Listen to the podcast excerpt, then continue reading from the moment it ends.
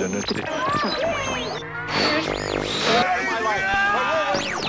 And his name is just so bright and so sharp. What's his name again? Mr. The names have been changed to protect the innocent. Yo! Hey, hey, Doc. Bond. James, James, James, James Bond. Young lady, what is your name? Mrs. Lee Wallace. And uh, how about your fella here?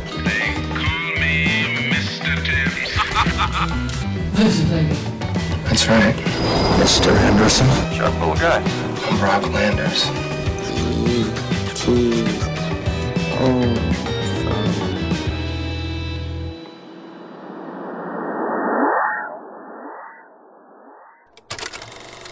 아주 어렸을 때 한순간이 떠올라요.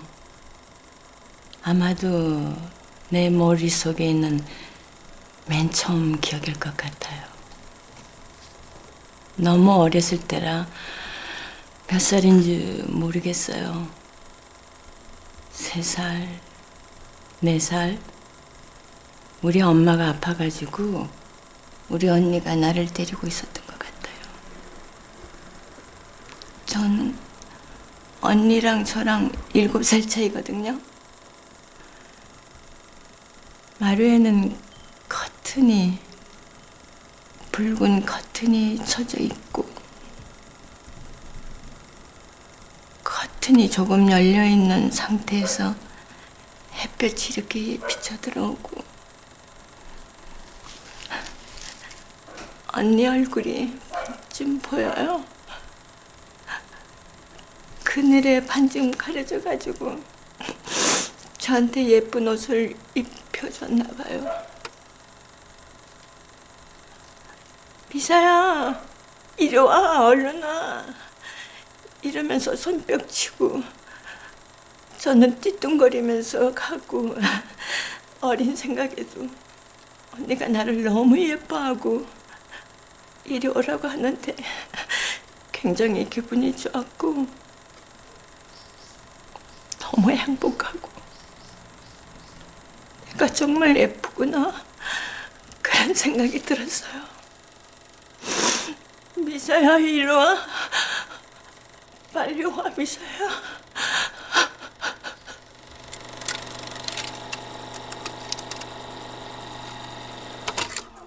Olá, esse é o Cinefilia e Companhia. Meu nome é Hugo Harris e eu tô aqui com os meus colegas de sempre, a Juliana Varela Oi, pessoal. e o Henrique Pires. Fala turminha, tudo bem? Beleza, Ricão. Hoje nós estamos com um novo convidado que até que enfim consegui fazer vir aqui no, no nosso podcast, diretamente do site Palavras de Cinema. Rafael Amaral, bem-vindo, Rafael. Hugo, obrigado pelo convite. Um prazer enorme estar aqui com você, com a Juliana, com o Henrique, poder conversar sobre cinema, né? Eu já acompanho, ouço o podcast de vocês e para mim é uma satisfação enorme estar aqui e poder dividir um pouco de conhecimento e principalmente poder absorver muito conhecimento, que eu sei que em um filme como esse que a gente vai tratar, com certeza vai render muito, meu amigo. Obrigado, viu?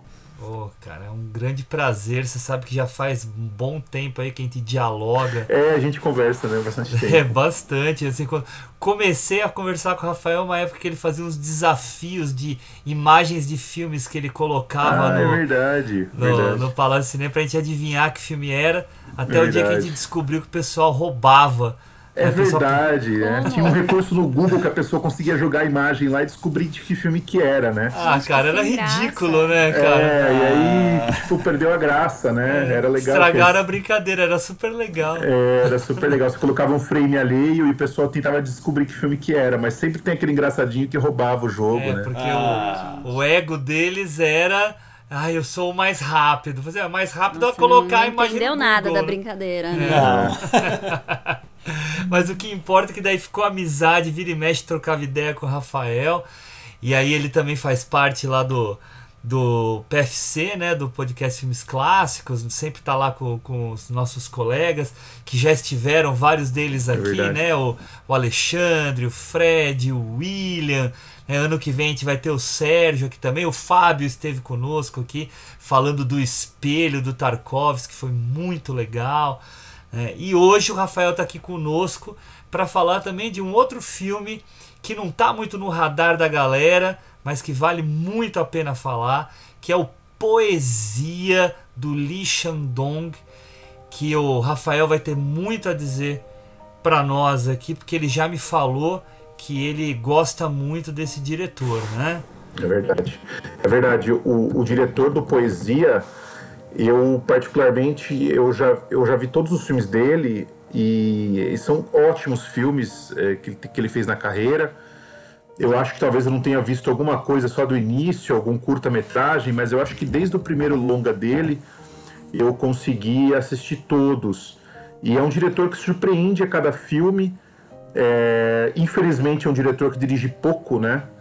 Ele tem de, de 97 até 2017 ou 18, acho que ele deve ter dirigido uns seis filmes, seis ou sete filmes. Então é um cara que dirige muito pouco. Uh, infelizmente, para nosso azar, né? Porque é um baita diretor. E eu tô para dizer que o Poesia é o melhor filme dele, assim. Eu acho que de todos os filmes que ele fez, eu gosto muito do último, Em Chamas, também, que é um filme extraordinário que ele fez. O, o Sol Secreto também é extraordinário. Mas eu acho que o Poesia, talvez, na minha modesta opinião, acho que seja o filme mais completo dele. Pelo menos é o que eu que me, que me emociona mais, né? É um filme que me, me toca mais. Legal, Rafael, legal. E pessoal, vocês conhecem os outros filmes do, do Lee Shandong? Eu já digo por mim aqui, eu assisti só o Em Chamas, além do, do Poesia. Na época que eu assisti, eu não gostei muito, mas eu acho que eu tava de mau humor no dia. Comprei o Blu-ray, tá aqui atrás, vocês até podem ver aqui, ó, ele aqui, ó. Tô vendo. Né? Só que eu não consegui rever porque essa semana, essas duas últimas semanas foram uma loucura na, no trabalho e tal, eu não consegui parar para ver. Mas é um filme que merece ser revisto e ter uma nova chance, visto que todo mundo gosta, só o chato aqui não gostou. e Bem, acontece comigo com frequência. É. Mas eu também só vi o Em Chamas, além da poesia, que eu já tinha visto também. E, e, eu gostei muito do Em Chamas. Eu só vi uma vez, eu vi no cinema na época que estreou e assim, eu fiquei fascinada assim pelo filme. Eu gosto mais do Poesia, realmente, eu acho que ele toca mais, mas o Em Chamas provoca muito, né? Assim, tem, tem muita coisa não dita ali, é, tem um suspense ali, tem. Enfim, acho que é um filme muito diferente do que a gente está acostumado a ver por aqui, né? O cinema coreano é muito diferente né, para quem quem não costuma assistir assim, o Em Chamas é um desses filmes que que provoca, que te deixa meio perturbado no final, isso com certeza. E a poesia já é, já te deixa com uma sensação também amarga, mas um pouco melhor, assim, é. enfim, mas eu gosto muito, assim, eu acho que são dois filmes incríveis, assim, é. na verdade eu fui ver o Em Chamas já com uma expectativa muito alta, porque eu gostava muito do Poesia, assim, então... E foi você que escolheu, né, Ju, Poesia? Então, eu tava tentando lembrar se fui eu, eu, você, deve ter sido, deve ter sido, assim, porque eu lembro que eu fui ver no cinema na época e tal, e, e fiquei encantada pelo filme, e eu queria rever. E, e aí acabei revendo essa semana e gostei tanto quanto, assim. assim. Então, filmaço. Eu me lembro de ter. que a minha relação com o cineasta ela começou também por causa do poesia, né? Eu assisti o, eu assisti o Poesia no cinema quando estreou, acho que foi em 2011, na época que esse filme estreou. E eu não tinha visto nenhum filme do diretor até então. E eu saí do cinema impactado, assim. Eu saí. Eu saí, parecia que tinha sido atropelado, assim, por um é, por tanta coisa que esse filme comunica e continua comunicando, né? Eu, vi, eu revi o filme nessa semana para participar do podcast e ele continua muito forte. E aí eu fui correr atrás dos outros filmes dele. Eu falei, poxa, eu preciso descobrir o que esse cara fez, né? E eu também me interesso bastante pelo cinema sul-coreano. Acho que tem muita coisa boa que vem de lá. Tem muito. Tem, tem um produto sul-coreano, uh, digamos, típico de exportação, que vai lidar com o fantástico, que vai lidar com Uh, até com uma narrativa mais próxima do cinema norte-americano, mas o cinema coreano também tem alguns, algumas pérolas ali que acho que a gente precisa descobrir, né? Eu acho que o cinema do Lee Shandong, ele, ele tá nesse nicho aí. Ele, não, ele é um cinema que, ele, eu acho que ele comunica mais, às vezes, a vida do sul-coreano, e talvez por isso ele possa ser um pouco mais difícil para quem está fora.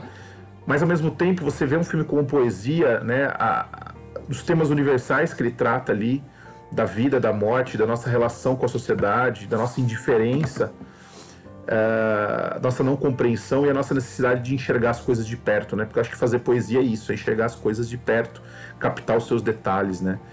E eu acho que a protagonista, que eu acho que é uma heroína, essa mulher, essa senhorinha, ela está numa jornada de descobrimento, uh, descobrindo o que é fazer poesia, ao mesmo tempo que ela perde a própria memória, né? Ao mesmo tempo que ela descobre que está com Alzheimer, e ao mesmo tempo que ela descobre que o neto dela participou de um crime hediondo, assim, um crime brutal. Então, uh, são muitas coisas, muitas batalhas que ela precisa vencer. Mas só voltando ao cinema coreano e ao diretor, eu acho que os filmes dele comunicam isso, né? São pessoas vivendo o extremo, vivendo o limite, né? Você vê a protagonista do Sol Secreto é uma mulher que tem o filho sequestrado depois assassinado. E ela depois vai se deparar com o cara que matou o próprio filho. No, filme, no, no outro filme que ele fez anterior ainda, o Oasis, é a história de amor de dois do, duas pessoas que têm deficiência intelectual, duas pessoas que estão à margem da sociedade, né? E um rapaz que uma deficiência intelectual, ele é preso, depois ele é libertado e ele começa a manter uma relação com a moça que é filha do homem que ele atropelou, que ele matou. Uh, e depois poesia tem essa relação também que a gente vai comentar mais aqui. E o Em Chamas também né, passa por isso. Né? Eu acho que é, é, um, é um cara uh, tentando lidar com outras pessoas, também envolve um desaparecimento na história. Uh, e eu acho que em algum momento a gente até encontra nesses filmes algo inexplicável. Né? Eu acho que tem algumas coisas inexplicáveis que o dire diretor deixa no ar é, para a gente construir nosso próprio entendimento. Né? O Poesia eu acho que lida com isso, porque no final, desculpa se eu estou dando algum spoiler já, se eu já estou pulando Não, muita coisa, mas o, o, o, eu fiquei pensando muito nisso essa semana, né? É, como o filme no final ele, ele não nos, nos, dá o destino final dela. Né? A gente não sabe exatamente é. o que aconteceu com ela. Ela desaparece. Ela não está mais na casa dela, a é. filha dela chega na casa dela, ela não está mais lá. E a gente só fica com a poesia e com os locais por onde ela passou. De repente, no final, a gente assiste uma sequência de imagens de ambientes, de espaços, de locais por onde essa mulher passou e ela deixou um pouquinho da história dela e a gente ouve a poesia dela à medida que essa poesia, narrada por ela, passa a ser narrada pela menina, pela vítima daquele assassinato. É como se ela, enfim, por meio da poesia, conseguisse compreender a dor daquela menina que, que perdeu a vida ali naquela ponte. E a gente, né, é, até vou aqui deixar um, um aviso para quem pretende ver o filme e acho que isso vai até gerar uma, uma vontade de assistir, porque é, não é um filme que dá respostas fáceis, né? A gente sai dele não sabendo o destino daquela mulher. Será que ela cometeu um suicídio também? Será que ela desistiu de viver? Será que ela foi viver em outro lugar? Mas o que nós sabemos e temos certeza é que ela encontrou a poesia. Ela encontrou aquela. Ela conseguiu escrever a, a poesia que ela tanto desejava. Bom, desculpa se eu me adiantei muito aqui, Imagina. mas eu acho que isso é, é, dá pra gente pensar em todo, toda a filmografia desse diretor a partir dessa ideia, né? A partir dessa, dessa questão de uh, algumas coisas precisam ficar para o espectador pensar, né? Algumas coisas precisam, a gente precisa sair do cinema com alguma coisa para continuar pensando e para o filme continuar existindo na nossa cabeça. Eu acho que o diretor joga muito com isso, né? Ele não dá saídas fáceis em nenhum dos seus filmes, né? São todas saídas muito, São muito complexas, desafiadores, desafiadores né? exatamente, desafiadores. Essa, essa é a palavra. Tem um filme dele também chamado Peppermint Candy, não tem tradução no Brasil, também a história de um cara que morre numa linha de trem e a gente de repente vê toda a vida desse cara antes desse momento, desse, desse suicídio, dessa morte na linha do trem quando ele é atropelado. Uh, então o, o, diretor ele lida com isso, né? lida com a memória, lida com o retorno, uh, com aquilo que não tem muita explicação, mas que faz todo sentido dentro da narrativa do filme, todo sentido dentro dessa construção que ele propõe pra gente, né? Afinal de contas, poesia, ele é um filme, né, óbvio, o título já diz tudo, né, sobre poesia, mas como você representa isso visualmente? como você representa uma poesia visualmente, né? Eu acho que esse é um grande desafio, porque a poesia você escreve com a alma, né? Você escreve com de uma forma abstrata que muitas vezes você não consegue representar aquilo que você propõe visualmente. Eu acho que esse é o grande desafio do filme, né? No final, como ele vai resolver isso? Seria muito simples se ele apenas colocasse ela lendo a poesia para as pessoas na sala. Seria muito simples se ele resolvesse aquilo de outra forma, né? Dentro de um de uma estrutura dramática mais convencional, mas ele propõe um encerramento totalmente fora do comum, mas muito impactante, né? É muito mais impactante do que poderia ser de outra forma, acredito. E muito delicado. Delicado, é. Né? Muito, muito, delicado. E deixa eu até aproveitar, só para finalizar a nossa, a nossa rodada, pedir para o Henrique também falar o que, que ele conhece do Li Shandong, porque depois eu, eu tenho uma dívida aqui com o Rafael que eu vou eu vou pagar, tá? Vai lá, Henrique. Na realidade, até o Poesia eu não tinha assistido nada dele. Conhecia, né? Sabia, mas não tinha uh, visto. E é, é o primeiro filme que eu vejo, que é o Poesia dele. Tinha certeza que não iria me decepcionar, né? Mas é um filme que, que me fez, como o, o Rafael diz, né? É um filme que faz a gente pensar muito mais depois do que durante o filme, né? É, justamente pela forma como ele conduz a narrativa, né? E é interessante isso. E foi interessante ouvir o, o Rafael que já assistiu praticamente toda a obra dele, comentar dele, como uh, a gente percebe a força dele em como ele consegue nos mostrar essas personagens, né? Através assim de uma narrativa mais poética, né? Do que ele quer pôr, não no sentido é, literal, mas na vivência dessas personagens. Então isso faz todo sentido, né? Agora ele falando. E, e eu gostei demais dessa personagem, a, adorei essa atriz, achei ela fantástica. É, é realmente é, tem momentos que a gente se arrepia. E é interessante porque como a gente, nós somos é, ocidentais né, e eles orientais, o, com, como isso é presente. Né? Às vezes a gente estranha, mas você estranha porque você é ocidental, você não está ali para viver aquela forma de vida que eles vivem, né?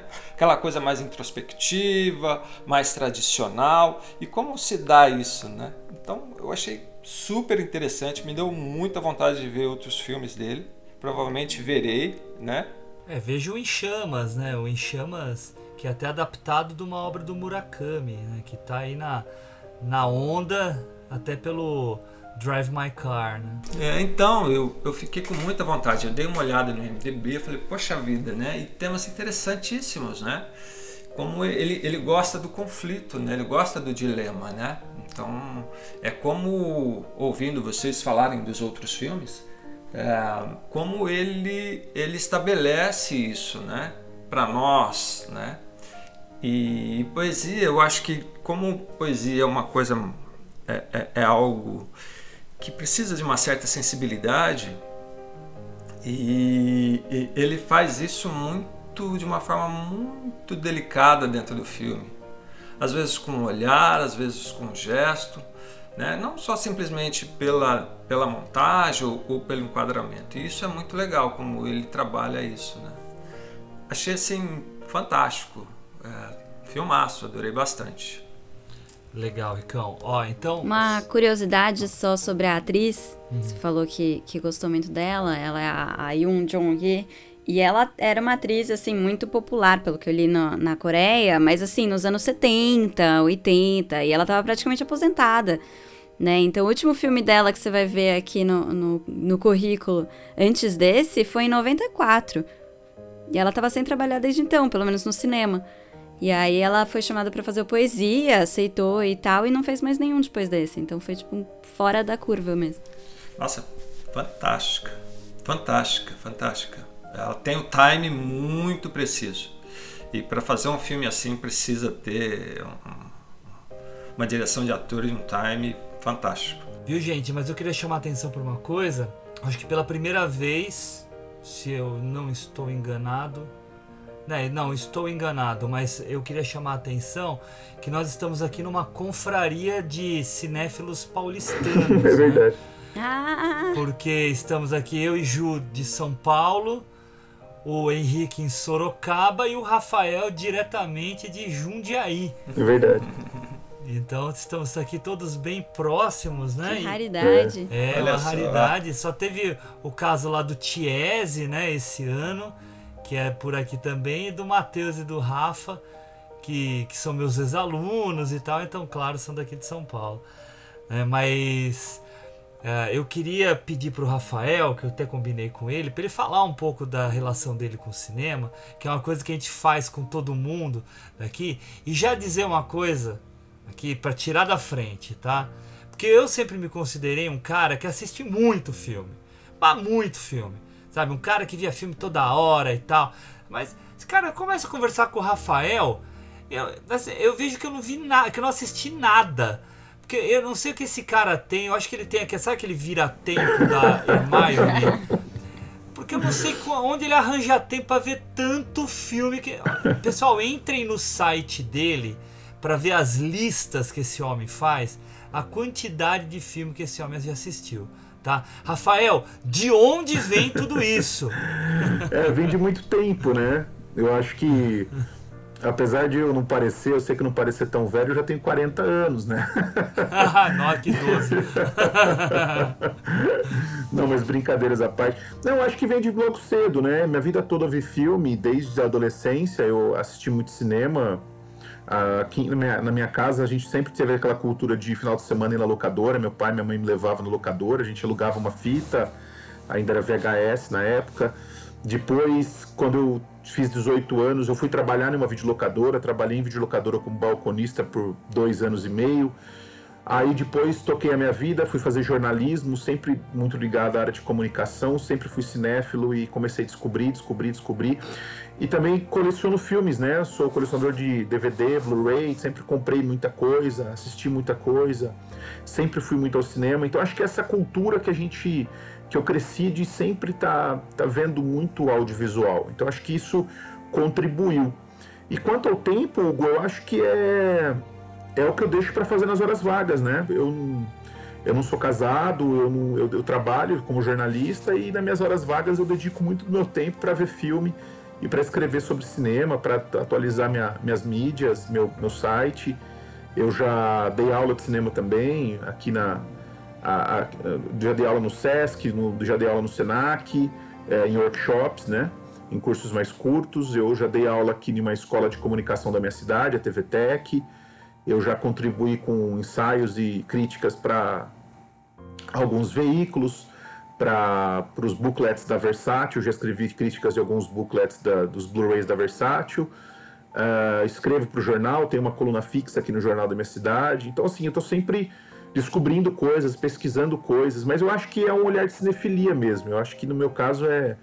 é não sou um historiador, pesquisador, eu sou um cinéfilo antes de qualquer coisa. Acho que eu sou eu gosto muito de cinema e sempre estou pesquisando e, e, procurando, né? E eu gosto de assistir filmografias, né? Que nem eu falei do Lee Shandong, eu quando gosto de algum diretor, eu gosto de me aprofundar, procurar filmes que ele fez de antigamente, descobrir filmes, aqueles tesouros esquecidos, né? E perdidos no tempo, a gente sempre está procurando alguma coisa. E também eu acho que com a minha contribuição no podcast Filmes Clássicos, isso também ajuda, porque a gente faz muita filmografia lá, né? Este ano a gente fez a filmografia do William Wyler, lá no podcast Filmes Clássicos. Inclusive eu faltei em um dia, não consegui por causa da, do trabalho. Mas foi muito legal, porque eu consegui rever vários filmes do Wyler que eu tinha visto há muito tempo. Então a gente está sempre descobrindo, né? Acho que a gente meio que faz esse trabalho de arqueologia também, né? Ficar descobrindo coisas antigas e coisas que quase se perderam aí. E a internet ajuda bastante, né? Não só para a gente construir essa troca de ideia, de informação, mas eu acho que também para a gente encontrar filmes que até então a gente nunca conseguia encontrar no mercado brasileiro, né? Eu vim da época da videolocadora e que você tinha pouco acesso, né? Eu lembro que naquela época a gente ia até para outras cidades, a gente ia para outras cidades, em outros videolocadores, atrás de filmes que a gente não conseguia encontrar na nossa cidade. Então você veja que loucura, né? Às vezes eu pegava o carro e ia para Campinas atrás de VHS, de filme antigo, para São Paulo. Uh, então era uma, era uma loucura que hoje a garotada tem aí acesso à altura de um clique, né? Na internet. Então tudo mudou muito, essa facilidade está muito grande, né? Mas são outros tempos, né? Obviamente são outros tempos. Mas eu acho que isso enriquece bastante. Eu acho que quando você se desloca, quando você se movimenta, quando você vai ao cinema, né? Eu acho que as experiências são, são até mais fortes do que essa facilidade da internet. Eu tô falando demais, né, Hugo? Você vai me cortando aí depois na edição, viu? Não, cara. não, cara. Aqui a gente não corta ah, ninguém, é? aqui a gente deixa a pessoa falar. Fica Mas acho que eu dei, uma, Nossa... eu dei uma pincelada na minha experiência, eu acho que falei um pouquinho. Não, então eu quero até aproveitar, viu? E eu não, não é para puxar sardinha do, do convidado, não. É, vira e mexe eu, eu elogio os convidados, porque de fato, se eles estão aqui, é porque de fato eu gosto do que eles produzem. E eu gosto muito dos textos do Rafael. Obrigado. Gente. Então, leiam os textos dele lá no site, são repletos de informações, com muita referência. Assim, o, o Rafael já começou a falar aqui a respeito do filme, vocês viram, né? Que ele tem muita coisa a dizer, e isso é de um filme, ele faz isso com todos. Então, fiquem super à vontade para ir lá no Palavras de Cinema e também em todos os lugares onde tiver coisas dele para vocês aproveitarem que de fato essa cinefilia trouxe um resultado aí muito bacana. E Rafael, a gente tem uma política aqui no, nos nossos episódios. O nosso convidado é que manda, ele que fala.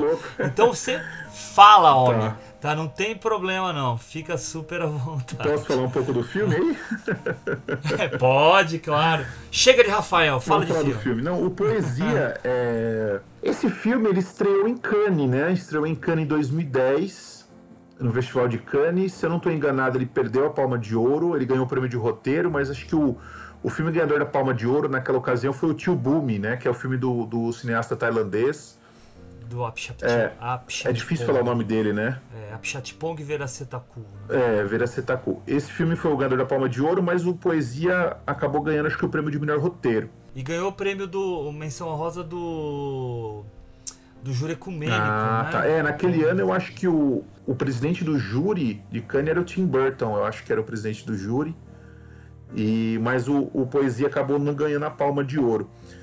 Mas foi um ano. Mas o Tio Boom é um filmaço. É, um filmaço também. É difícil você dizer que, que não foi justo, né? Porque, poxa, ganhou um baita filme também.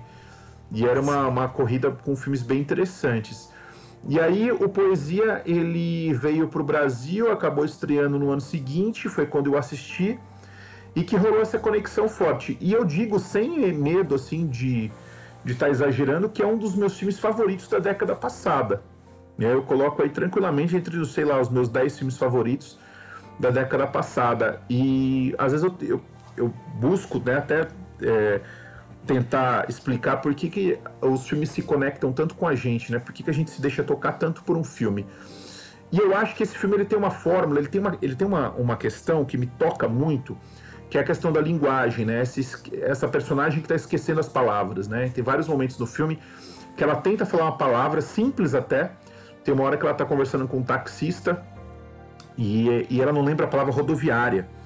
E ela tenta falar e o cara fala, não, rodoviária. Ela fala, é, rodoviária, que é para onde ela quer ir. E ela é uma pessoa que está sempre se deslocando, né? E o diretor está sempre mostrando esse deslocamento dela. É importante a gente perceber como ele explora esse deslocamento e o tempo desse deslocamento, né? Às vezes a caminhada dela, os lugares onde ela está, o ônibus, o carro, enfim, a caminhada, e ela está tentando relembrar uh, algumas palavras que ela não consegue. E isso me toca muito porque eu acho que é, nós somos seres de linguagem, né? Nós, isso que nos diferencia, que nos torna tão únicos, né? Essa linguagem que a gente, que a gente tem e o fato de ela ser uma mulher que está buscando, que tem esse interesse pela poesia. E eu acho que nada é muito por acaso ali, né? Eu acho que esse momento que ela está vivendo, em que o, o neto dela está envolvido num crime, e ao mesmo tempo que ela tem essa necessidade por poesia, são coisas que uh, eu não diria que se confrontam, mas eu diria até que se complementam. E eu vou tentar explicar um pouco minha linha de raciocínio. Eu acho que a poesia no filme, inicialmente, ela é uma fuga. ela tenta fugir do problema da vida dela usando a poesia. Você tem aquela cena, por exemplo, em que ela se reúne a primeira vez com os pais dos meninos ali. Que eles vão num restaurante Uhum. e que os pais dos meninos estão ali e ela fica. E é, é o momento que ela descobre que o, que o neto dela participou do crime, né? E aí, quando ela descobre aquilo, aquilo mexe tanto com ela, não sei se vocês vão se lembrar dessa cena, a primeira reação dela é sair do restaurante. Ela sai, ela vai pro lado de fora, os caras lá dentro do restaurante observam ela do lado de fora e falam: o que, que ela tá fazendo? É, tipo, ela meio que se enlouqueceu, né? Ela tá meio que no universo paralelo ali. E ela foi lá fora olhar uma, uma, uma flor, né? Uma flor vermelha, vermelha sangue ali. E o pai do menino vai lá atrás dela, fala, eles falam da flor, e veja que ela já começa a notar no caderninho dela ali algumas observações que ela faz sobre a flor, né? Então a gente vê essa necessidade dela de, naquele momento difícil que ela descobre o crime, ela corre para tentar absorver alguma coisa que traga ela para poesia. Ao longo do filme, eu acho que isso ocorre outras vezes também. Você tem a questão do esquecimento, mas você tem a questão de ela buscar essa poesia como uma forma de se blindar, né? ah, desse mundo bruto, desse mundo hostil, desse mundo em que jovens adolescentes cometem crimes. Ah, só que em uma determinada altura, eu acho que ela acaba tendo um outro entendimento, eu acho que ela muda. Tem uma sequência que eu acho que é muito importante também do- de um outro restaurante em que ela critica um dos caras que fazem poesia, que é um policial. Ela fala, ela fala, ah, esse cara faz poesia com palavras sujas. Ele usa palavras sujas para fazer poesia e eu não acho isso legal. Depois ela até acaba, acaba conversando com o cara e que venha ser o cara que vai buscar o neto dela depois na casa, quando ela tá jogando é, aquela raquete com o neto dela, badminton, isso. E ali eu acho que ela começa a entender também que a poesia, ela não é necessariamente só uma coisa bonita. A poesia, ela pode falar de algo grotesco. A poesia, ela pode falar de algo ruim, de uma tragédia, entendeu? Então a poesia é isso. A poesia não é necessariamente é, a, a beleza pela beleza. A poesia, ela é a- uma forma de a gente traduzir o nosso mundo real, palpável, mas também de uma forma bonita, mas retratando o, o que há de mais horrível em volta de nós. Eu acho que isso torna a nossa, a nossa vivência aqui nesse mundo possível, né? Que senão acho que as coisas não teriam muito sentido. E eu acho que é essa grande descoberta que ela faz ao longo do filme, e eu acho que é isso que encaminha ela para a formação daquela poesia final. Que eu não me lembro em detalhes, mas eu sei que é uma poesia muito triste que ela escreve no final do filme, né? É, ela é uma ela é uma elegia mesmo, né? É uma, uma poesia de saudação, de arrependimento, de tristeza, de despedida, né? Então é uma, uma poesia que está mais voltada a, a, a tudo aquilo que aquela menina perdeu. É, exatamente. né? Então, a- a- ela ter isso no conteúdo dela é, meio que sumariza o filme, né? É, dá a impressão que ela quer tentar. é, não sei se eu posso estar exagerando aqui, mas às vezes dá a impressão que ela quer tentar enxergar o mundo pelo olho daquela menina, ou talvez ter uma ideia do que aquela menina sofreu né, antes de perder a vida dela. E é muito interessante porque quando ela vai na ponte a primeira vez, ela observa, ela olha lá para baixo na água, né, ela, ela toca, ela coloca as mãos ali sobre a, a estrutura e observa lá embaixo. E no final, quando a gente vê a menina, a menina faz o mesmo movimento que ela. Né? A menina também coloca as mãos e observa para baixo antes de virar e olhar para a câmera. E esse final, né, com aquele close daquela menina olhando para a câmera, eu acho aquilo extremamente forte também. É, pode ser, Rafael, desculpa Não, te claro. interromper. Pode ser que, que por meio da poesia é, a nossa personagem principal tenha até se transformado metaforicamente nessa menina que ela está tentando retratar, Exatamente. né? Por, então isso que você está passando é exatamente essa essa ligação delas espiritual que ele transforma em visual. É, né? e ela veja que aquela atitude dela de furtar a foto da menina do, do, do, do- da missa, né? Por que, que ela leva a foto da menina, né? Não é só para confrontar o neto, ela deixa a foto em cima na mesa depois, mas é também para tentar, eu acho que ela tá buscando entender aquilo, né? O que, que levou aquela menina, uma pessoa tão jovem, a, a cometer um ato como aquele. E tem uma outra coisa também, Hugo, que eu acho que é legal falar, que ah, eu, eu falei essa relação do belo e do, e do grotesco, do, do, da, da, tragédia, né? Acho que tragédia é a palavra melhor. O, o, começo do filme é muito interessante. Eu acho a abertura do filme de uma, de uma grandeza. Aqueles garotos brincando na beira do rio, né? E quando a gente vê aquele cadáver vindo, do, vindo em direção a nós, em direção à câmera boiando. E eu me lembro muito bem que isso, quando eu vi isso no cinema, eu fiquei muito impactado também, porque era um momento que eu não esperava que ele fosse colocar o crédito do, com o nome do filme, né? Quando a gente chega muito perto da cabeça da menina, que ela tá virada para baixo, morta, né, o cadáver ali, e a gente ouve o tempo todo o barulho da água, e aí a tela ela preenche com o nome poesia, e aí o filme tem início. E é um dos poucos momentos do filme que a gente não tá vendo as coisas pelo ponto de vista da protagonista. A gente tá vendo o filme por um outro ponto de vista que não é o dela, que é o da criança que tá ali brincando na beira do rio. Uh, e por que eu tô falando isso? Porque eu acho que ali ele já conjuga muito da ideia do filme, né? Essa. Eu acho que a vida e a morte caminhando lado a lado. Eu acho que a água tem essa representação da vida. A água ela é vida, essa, essa questão do, ao mesmo tempo da purificação da vida, da, da, da corrente que não para, né? Da e ao mesmo tempo você tem da transformação né? e ao mesmo tempo você tem ali o elemento do, do cadáver, né? Você tem o corpo boiando. Em um filme que chama-se Poesia, em um filme em que a mulher está em busca de uma poesia e de uma beleza, e de ver as coisas como elas são. Só que ver as coisas como elas são, muitas vezes também obriga a gente a ver o que tem de pior aí fora, né? As coisas como elas são. E eu acho que vai um pouco por aí. Eu acho que a jornada de uma mulher que, a uma certa altura, ela descobre que ela não pode mais se desviar daquilo. Não vai ser o dinheiro que ela vai conseguir pagar para a família da menina que vai fazer ela se desviar daquilo. Não é aquilo que vai fazer ela ter alívio. Né? O único alívio possível é ela aprender a conviver com aquilo e terminar a poesia dela. E aí sim ela vai chegar em um equilíbrio uh, em que ela é a própria poesia, né? como o final do filme propõe, ao não mostrar o destino dela, mas mostrar que ela conseguiu construir um texto, uma poesia. Mas olha só, você comentou uma coisa que que me, me, me causou uma provocação aqui, porque você falou que o filme pode parecer a princípio é, um, de contrastes, né? Você não usou esse termo, mas de contraste, mas que ele é mais de complemento, né? E essa provocação é interessante porque eu penso mais nos contrastes, Entendi. mas o que você fala de complemento faz muito sentido.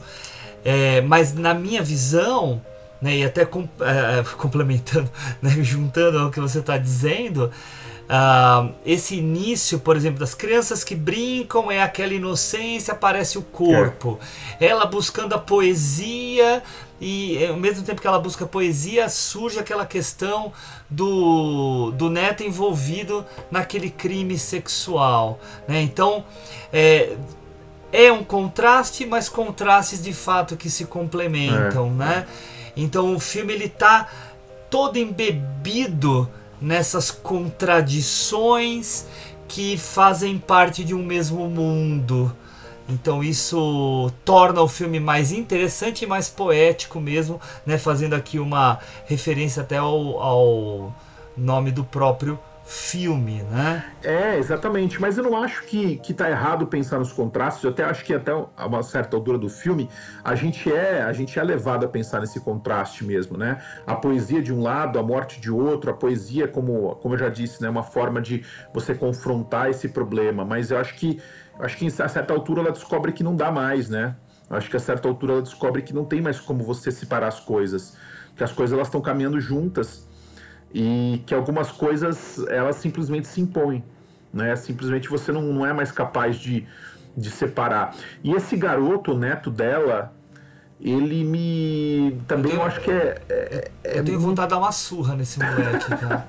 Nossa. É, mas, ele é um mala, é, cara. Ele é um mala, mas. Mimado. Mas você veja que ele não é aquele típico trombadinha, bandidinho, né? De filme americano. Não. Ele é estranho porque ele não se comunica. É uma geração vazia, né? Ele é um adolescente. É, mas é de um vazio. Bem... Criado pela avó e tudo mais. Né? Larga o lixo no chão. Leite com manga. Só que ao mesmo tempo tem uma cena que a gente até consegue ver alguma humanidade nele quando ele tá brincando com o bambolê, né? Bambolê. Naquela é, cena a gente fica é com dó dele, né? Ele é inocente, é. ele ainda tá brincando com as crianças ali, a gente tem uma. A gente acaba ficando com pena até, né? Você vê que ele não tem consciência da, da gravidade do que ele fez, né? A impressão que dá é que para ele era só uma besteira, né? Uma brincadeira, não tinha consequências reais. Mas tem uma, uma cena que eu acho muito boa para entender essa relação do neto com a avó, que é a cena da maçã. Que ela tá, né, foi pra aula de poesia, falou pra olhar de um jeito diferente e tal, pra coisas banais, e aí ela ficou olhando pra maçã um tempão, tentando, né, pensar numa poesia a partir daquilo, e aí ela fala, não sei se antes ou depois do, do neto destratar ela, como sempre, mas ela vira e fala: Ah, é mais fácil comer uma maçã do que realmente enxergá-la ou vê-la. Né? E aí isso me faz pensar muito do que ele faz com ela, né? Porque ele absorve tudo, ele, ele se aproveita de todos os recursos dados para ele, ele explora, né? Ele quer ser alimentado por ela e cuidado por ela e ter um teto e tudo mais, mas ele não enxerga de forma alguma, ele nem tenta enxergar a avó que ele tem e, e, ter qualquer tipo de diálogo com ela. Ele só tá sugando, sugando, sugando. Né? Então acho que essa. Não é por acaso que eles botam essa essa reflexão da maçã bem nesse momento, né? Já que a gente entrou no, no Neto, eu, eu, eu, eu, tenho uma visão um pouquinho, não diferente, mas vamos dizer, uh, complementando, né? Eu acho que está falando um pouco de uma juventude, né, na época, em que a tradição, os valores acabam se perdendo. Eu digo isso porque é o tempo inteiro ele está assistindo televisão, né? ou seja, uhum. é o passivo, né? é algo que é, ele fica ali, né? todas as vezes quando corta ele está na televisão ou não, ou está comendo, está no chão. Ou se ele não está ali, ele está no quarto, no computador, ouvindo música ou jogando joguinho, né? época acho que começa ali essa questão de jogo. Então é interessante como ele dá esse ponto desse jovem alienado, desse jovem que é, perde o, a relação. E, e para a poesia, a relação é algo muito importante, não a relação só no sentido humano, né? você com o outro, mas você com tudo, com tudo que te apresenta, é, com o mundo.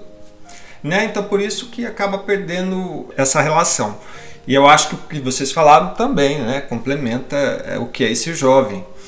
É, voltando um pouquinho no começo, só um adendo, que vocês falaram da água, eu achei muito interessante. O que o Rafael falou é verdade, sim, a água traz toda, toda essa simbologia de vida, né, de transformação, como o Hugo falou.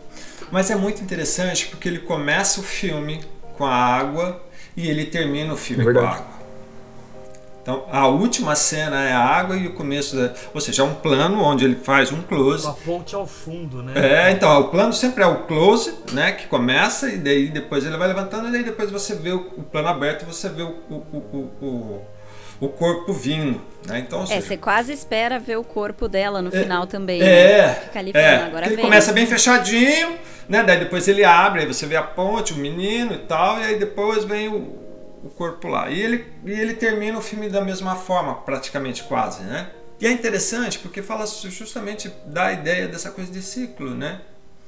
Essa coisa de vida. E é interessante a personagem dela que eu reparei que ela está sempre tentando é, mostrar uma certa felicidade em relação aos outros. Inclusive até pela vestimenta dela, que eles comentam, né? Que a certo, em certos momentos assim, ah, nossa, mas você tá tão diferente com essa roupa, você, né? Enfim. Tão arrumada, né? Ou seja, é uma, é uma pessoa que tem uma certa beleza, mas que com o tempo isso foi se apagando. Né? Eu acho que é justamente nessa coisa da idade e trazendo o Alzheimer como um elemento do esquecimento, esse choque é muito interessante, né? Porque a gente tem ela no Alzheimer, mas ela está no começo do Alzheimer, né? Mas isso força a gente pensar a forma como ele dá, o, o, o, diretor, ele força a gente pensar justamente nessa contradição, né? Ele força você pensar, porque você fala, puxa, tá com Alzheimer. E ela vai fazer algo que ela está querendo, que ela está mostrando para nós, que é a poesia, que é algo que ela está buscando. Ou seja, ela está buscando a esperança, digamos assim, não a esperança, mas uma certa felicidade, e é algo que ela vai perder, né? que são as palavras. E, e, e, o fato dele trazer a questão do, do menino, que é jovem, que é alienado e que não quer saber das palavras, ele quer só absorver aquela tela, aquilo que está aí. Então, esse, esse jogo que a gente vai tendo no filme é muito interessante. Outro momento que eu acho legal que ele faz são, são uh, o que eu poderia dizer os depoimentos, né? que são os alunos comentando os seus sofrimentos ou suas alegrias, né? de como ele se inspira para fazer poesia. Isso é muito legal.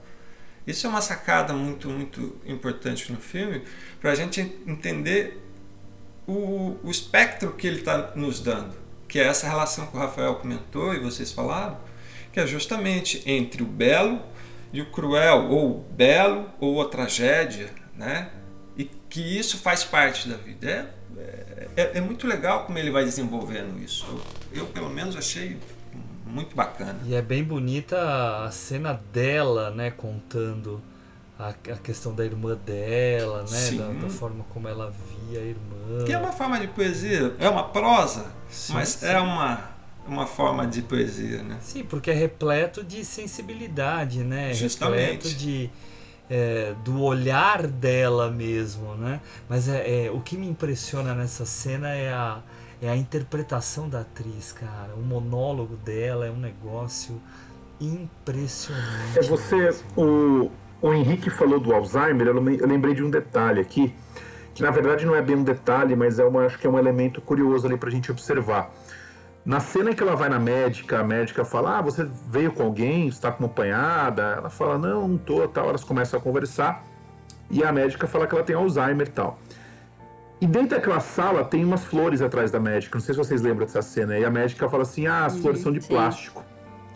Né? Isso é. me pegou muito, porque justamente no momento que ela descobre a doença, as flores são de, plá de plástico, não são mais flores verdadeiras.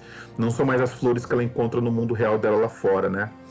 Parece que ali ela passa a viver um outro. Eu não sei talvez. É como se tivesse perdido Ele aquela. Vai saber o que, é verdade, a, né? A sensibilidade, é... justamente, a sensibilidade. A sensibilidade, né? As flores agora são de plástico, né? Então, poxa, aquilo me pegou muito quando eu vi agora. Eu não lembrava desse detalhe quando eu vi esse filme no cinema, mas eu vi, vendo, revendo agora, falei, meu Deus, que sacada, né? Que baita sacada ter colocado uma flor de plástico ali agora. E é muito legal você ter falado isso, Rafael, porque ela começa comentando das flores para para para médica. Ela fala, é, ela fala do nossa, essa da flor, flor vermelha, é, essa né? flor é tal, Exatamente. ela tá tão linda, lá lá lá.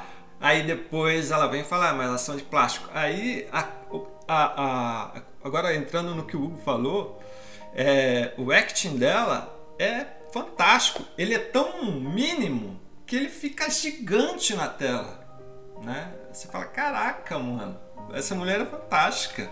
Desculpa, Não, Rafael. A atuação dela é tão incrível que eu vi. É, esse filme saiu, sei lá, 10, 11 anos atrás aqui nos cinemas. E eu lembro que eu saí do filme pensando: caraca, minha avó é escrita. E hoje a gente sabe que ela tem Alzheimer. E tá completamente esquecida, já foi tudo embora. Mas assim, na época, é, a, as pequenas reações, o pequeno jeito de falar algumas coisas, essas risadinhas, esses, essas brincadeirinhas que ela faz, falou, gente, é. Os pequenos É lapsos, muito real, né? é muito realista, assim. Deve ter feito um, um estudo, né? Encontrado várias pessoas com, nessa situação, mas é esse jeito como às vezes salta da realidade pro, pro outro, do, né, tá presente, às vezes não tá totalmente, essa, essa fuga da sala para ir fazer outra coisa, né, são uns detalhes que ela faz de um jeito muito realista, assim, é, é impressionante. Pegando esse gancho também, Juliana, tem aquela cena em que ela vai ao encontro da mãe, lá naquele lugar afastado, tal, que a mãe tá trabalhando ali em uma região rural ali. A mãe da menina. Nossa, aquela cena é quando ela é, sai. E logo, quando ela começa a conversar com a mãe, a gente percebe que ela esqueceu o real motivo que ela tá ali, né?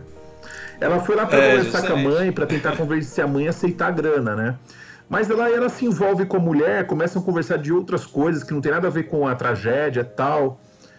E quando ela dá as costas, ela tá vindo embora, aí que ela desperta. Ela fala, pô, peraí, eu vim aqui pra fazer outra coisa, mas aí já, ela já não consegue voltar. E ela fica desesperada.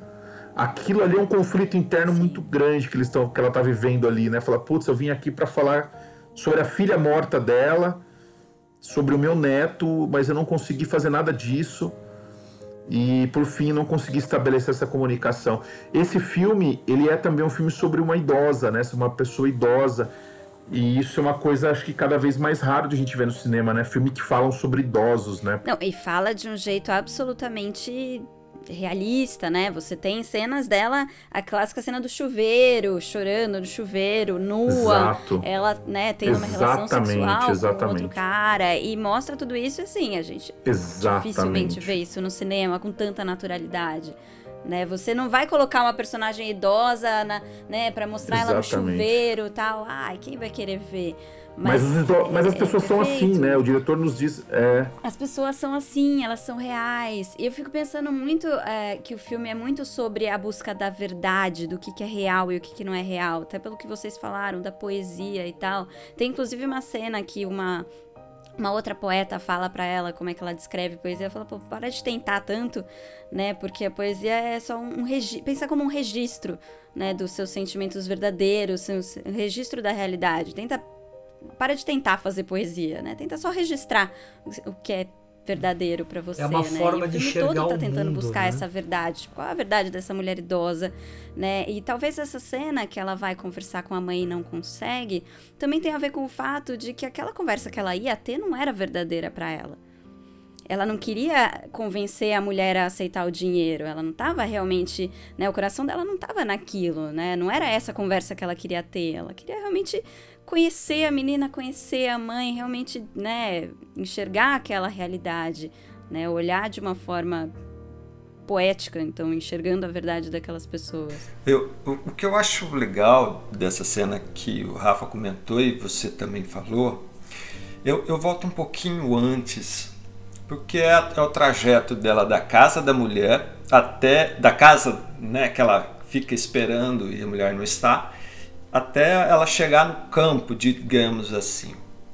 E é muito interessante que esse trajeto cai muito no que o Rafael falou sobre essa questão do deslocamento. Né? Eu acho que o deslocamento no filme ele é algo que nos dá essa ideia de jornada, que nos dá essa ideia do que de você pensar o que você já passou na vida, né? que daí entra nessa questão da idade. Mas eu acho muito legal que eh, o que faz ela realmente perder né, a, a, a ideia do que ela estava fazendo ali é uma memória afetiva, que é quando ela pega aquele damasco no chão. Né? Aí ela pega o damasco no chão, porque ela vê uns passarinhos dela vê no chão, aí ela come. Ou seja, a partir do momento no qual ela sente o gosto daquilo, traz algo do passado e aí ela esquece o presente do que ela ia fazer. E ela se encanta com aquele universo que a mulher tá de flores, tanto é que ela fala de flores o filme o tempo todo, né? E aí ela que dá o embaixo dela, ela conversa e acaba esquecendo. E, ah, não, agora preciso ir embora. Aí que ela lembra. Isso é verdade. E isso é um choque, né? Pra, pra gente, que a gente está assistindo e aquela interpretação e ela, pum, naquele olhar na tela de esquecimento, você fala: Meu, caraca, que foda isso, né? Eu acho que daí também tem essa questão da idade, do Alzheimer em si, dessas coisas tão maravilhosas que a gente tem, que não dá valor e às vezes vai perdendo. E que isso pode ser, sim um registro poético da sua vida, porque é a poesia para você. Eu acho que o filme fala muito isso também. A poesia que toca você, às vezes, é aquilo que você vive, é aquilo que você faz. Né? Pode ser uma brincadeira, pode ser um carinho, não só tão somente as palavras. Né? Mas sabe o que me atraiu bem também na, na, no comportamento da personagem? E vocês estão falando né, desses momentos, desse momento em que ela vai lá ao campo encontrar com a mãe da menina. Uh, são todos os momentos que tem alguma relação com a forma como ela lida com o crime do neto. Então, em muitas vezes, principalmente quando ela tá com os pais dos meninos, né? Porque curiosamente são só homens e só ela de mulher, né? É, é um curiosamente que, né, que não, é, não tem de curioso nada, tem Isso só tem de uma óbvio. crítica. É, uma crítica bem óbvia. Mas Uhum. assim, a, muito legal. a, a forma como ela fica atônita, a forma como ela se alija daquela situação, como ela foge disso, como a gente fica em dúvida durante o filme sobre qual vai ser de fato o comportamento dela. Se ela vai buscar o dinheiro, se ela não vai pegar o dinheiro, se ela vai confrontar o neto, se ela não vai fazer, se ela vai tomar alguma atitude. Ah, mas daí ela dá o dinheiro. Mas aí ela acaba denunciando pro policial que o menino fez e acaba entregando o menino, né?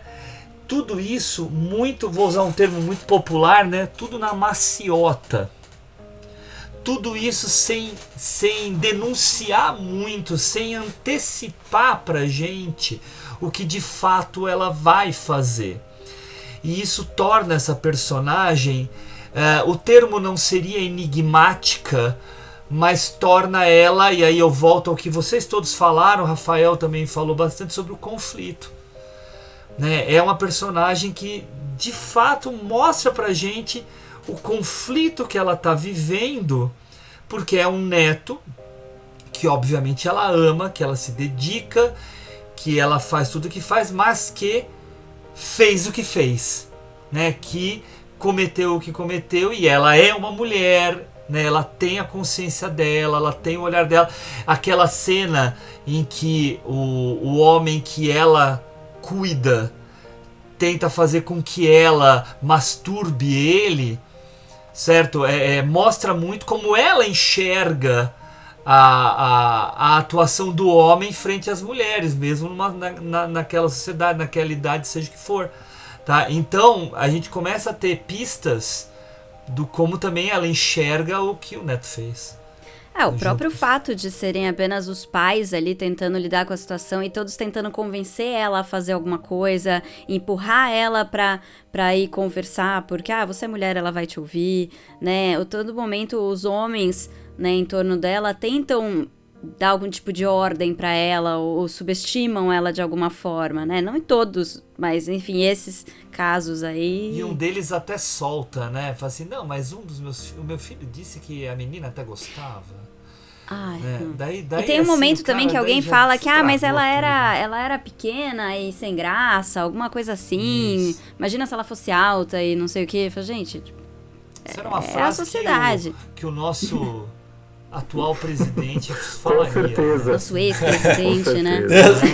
Ele, fa ele já falou algo um pouco Já, parecido. não, não, com certeza Bem já falou. Você olha e fala, nossa, ele que- falaria, você vê que não é só ele no. Brasil, né? E tem uma questão também que a gente falou do da questão do neto, né? O neto não não se comunicava muito bem com ela, tal.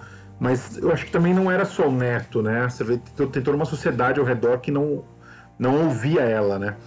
Aquela cena também que é muito marcante pra mim, que ela tá no supermercado, logo no começo, e que ela tenta falar pra, pra caixa que é Muito boa essa cena, é verdade. que, que houve, houve um suicídio na região. Fala, olha, não houve um suicídio aqui, eu fiquei sabendo. As duas não ouvem nada, ficam conversando ali, a cliente e a caixa, e ela falando sozinha, ela se sente isolada, né? Tipo, meu, sabe, as pessoas não estão nem aí, estão tocando sua vida, morreu uma pessoa, Uma mas. mulher idosa, né? É, exatamente. Invisível, Invisível, invisível. E eu acho interessante que o Hugo comentou, e agora você dando essa, essa deixa, Rafa, ela tem os seus valores para mim, né? Ela tem os seus valores, no qual é, é pautado por uma moralidade, mas ela não deixa de viver de forma espontânea, alegre, feliz, porque você vê isso nela, né? A felicidade está dentro dela. Pode ser que esteja mais apagado por um passado que a gente não sabe, a gente não sabe do relacionamento dela com a filha, por que, que a filha deixou o filho. Isso é interessante, porque faz a gente ficar pensando sobre, sobre essa mulher. Você comentou sobre a- o primeiro momento que o, o homem, qual o homem ela cuida, né, tenta se aproveitar dela. Essa é a realidade, né? E ela realmente é, fica indignada com ele em relação àquilo. Então aquilo mostra essa repulsa dela. Só que a, a partir do momento como ela vai entendendo é, é, que o que o filho dela fez é algo tão grave, né? E por ser uma mulher e ela é uma mulher, no qual ela demora para se identificar com essa menina, mas depois ela vai se identificar com essa menina. Talvez seja pelo passado dela ou seja pela idade no que ela vive. Mas o amor com o neto, a relação com o neto, na hora quando é, ela é pressionada a arrumar o dinheiro, ela se vê sem saída. E a única saída é ela, entre aspas, se vender para o cara. Né? Então, ou seja, ali ela, ela alija de uma certa forma a moral dela em pró do amor pelo neto. Só que é tão interessante porque a partir desse momento, depois que ela, que ela entrega o dinheiro, ela só vai entender, ao meu ver, né? não sei se, eu, se, se vocês vão concordar ou não, ela só vai entender o que a menina passou, o que a menina vivenciou, pelo que ela viveu com esse homem, mas quando ela é confrontada com a mãe. Que ela vai para a reunião final e ela senta e ela não sabe que a mãe está lá. Aí ela senta, ela olha para a mãe e tipo, puta, agora a mulher me reconheceu porque eu fui lá. E agora ela sabe que eu fui tentar negociar e que eu sou a mãe do menino. Então é a partir desse momento A que avó, ela né? muda. A avó. É, a avó, a avó. Que ela muda, que daí ela, que daí ela vai fazer o quê? Ela vai denunciar o neto. Que ela fala para ele, não, agora você vai cortar a unha, você vai se arrumar. Você vai ter uma última Ó, refeição aqui. Porque né? sua mãe vai vir amanhã. Porque agora você vai pagar por aquilo que você cometeu. E aí eu acho que Mas ela não que fala isso pra ele. Hum? Ele não sabe que ele vai é, ser não, lavado. Não, tá, tá Ele por não trás sabe, da fala é dela. né? justamente, Tá ela por não trás. Sabe. né? Ela fala, pra ah, se arruma porque a sua mãe tá vindo. E de fato É. está. Uhum. né? E é muito interessante isso, porque é, é, é como se fosse um acerto de contas. Mas um acerto de contas não no sentido vingativo. Não, mas cada um vai lidar com a sua responsabilidade. Agora, a mãe vai lidar com a justamente. responsabilidade e o É, é como se também. ela tivesse caído na real. Olha, tipo, é, você é uma, uma, uma mulher especial que vê o mundo de uma forma especial, sempre com um sorriso, sempre com alegria, sempre com essa doçura. Mas num, num dado momento você vai ter que confrontar essa realidade cruel. E é por isso que eu acho que entra naquilo que o Rafael falou lá atrás sobre a poesia. Porque a poesia, a todo momento, pelo professor e todo mundo, ela é posta sempre de uma forma bela. Né? Ah, no seu sentimento, na sua, na sua relação com a contemplação. Mas o mundo ele é feito de belo e, e trágico, belo e cruel. E eu acho que é justamente a partir desse momento que ela entende que daí ela vai fazer a poesia que ela até então não tinha conseguido fazer. Que aí ela escreve entendendo ah, o que, que essa menina viveu nesses quatro, cinco meses sendo estuprada por aqueles moleques inconsequentes, machistas, enfim, e que espero que tenham pago direitinho tudo que eles fizeram. Não, e é curioso, você falou da questão de pagar, a conivência também da, da escola, da é o polícia, sistema todo, né? do jornalista, a imprensa. imprensa. É isso. E pensar que a polícia ali é a mais, a mais responsável, a mais correta, né? Porque é a única que vai dar né, uma punição, uma consequência e tal. Todos os outros estão tão felizes com uma negociação, em deixar né, debaixo dos panos, bem silencioso. Os pais principalmente, né? Acho que essa é a pior parte. É. Né? Você fala que ah, é uma juventude muito desconectada da realidade, é uma juventude alienada. Mas esses são os pais que eles têm, Mas né? tem um detalhe também, né? Vamos lembrar aqui que antes da prisão, naquela, naquele bar, uma mulher fala para ela assim: aquele policial ele foi enviado de Seul para cá porque ele denunciou alguns policiais corruptos. Ou seja, ele era um cara honesto, né? Ele era um cara honesto dentro da profissão dele, né? Então o diretor faz questão de deixar isso marcado pra gente, né? E ele vai cumprir. Que não é todo. Exatamente, que não é tudo, né? Mas enfim. É, é uma sociedade podre. né? Novamente os contrastes, né? O cara que E é um fala- jeito também de- fala de palavrão, colocar- Fala besteira e tal. É isso que eu é um falar, é cara legal ele colocar É um cara esse honesto, cara. é um cara verdadeiro. Essa é, a É, verdade pra ele. A poesia é, É, isso pra é, ele. É, exatamente, né? exatamente. É um cara que. Ele vive o que ele É é. um cara que vem de um meio, né, meu? O cara só lida com, sei lá, bandido, com. com- enfim, e o cara vai fazer poesia, né? Enfim, mas. É um contraste aí também. Mas aí a poesia pra ele tem que ser diferente. Né? Porque ela é o registro da, dos sentimentos dele, da realidade dele. É, não pode ser. E igual. tem muitas coisas que, assim, é aquilo que eu falo. Eu acho que o diretor, é, não, e o, o roteiro também, ele joga com, com. Ele obriga a gente a pensar algumas coisas, né? Porque você vê, a gente não vê em nenhum momento ela fazendo contato com a polícia. A polícia chega, chega e leva o garoto, né? E leva do jeito mais discreto que eu já vi na vida. É, chama o menino de canto e.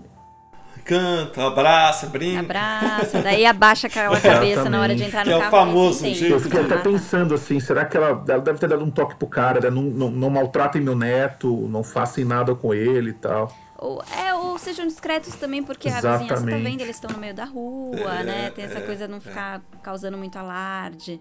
Não é nem um carro de polícia, né? Identificável. Né? Então é tudo muito discreto. E é legal que tem essa cena antes dizendo que ele é um policial e que ele é um policial honesto e tal, porque funciona pra gente entender depois que ela fez esse contato com ele. Porque senão precisaria mostrar ela denunciando e tal. Não e assim, precisa, exatamente, né? A gente, a gente compreende. Tirem suas conclusões. Não, mas, mas é muito legal a gente não ver como que ela faz isso, no sentido de se ela fala de uma forma revoltada, se ela desabafa, Se ela se ela coloca alguma questão moralista.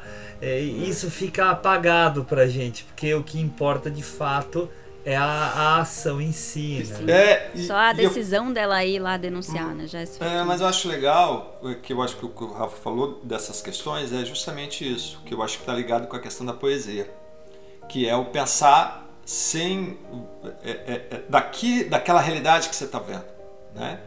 É, ou seja, não me mostrou a denúncia, mas eu sei que ele foi preso. E isso me faz pensar e me dá a possibilidade de pensar depois como seria isso.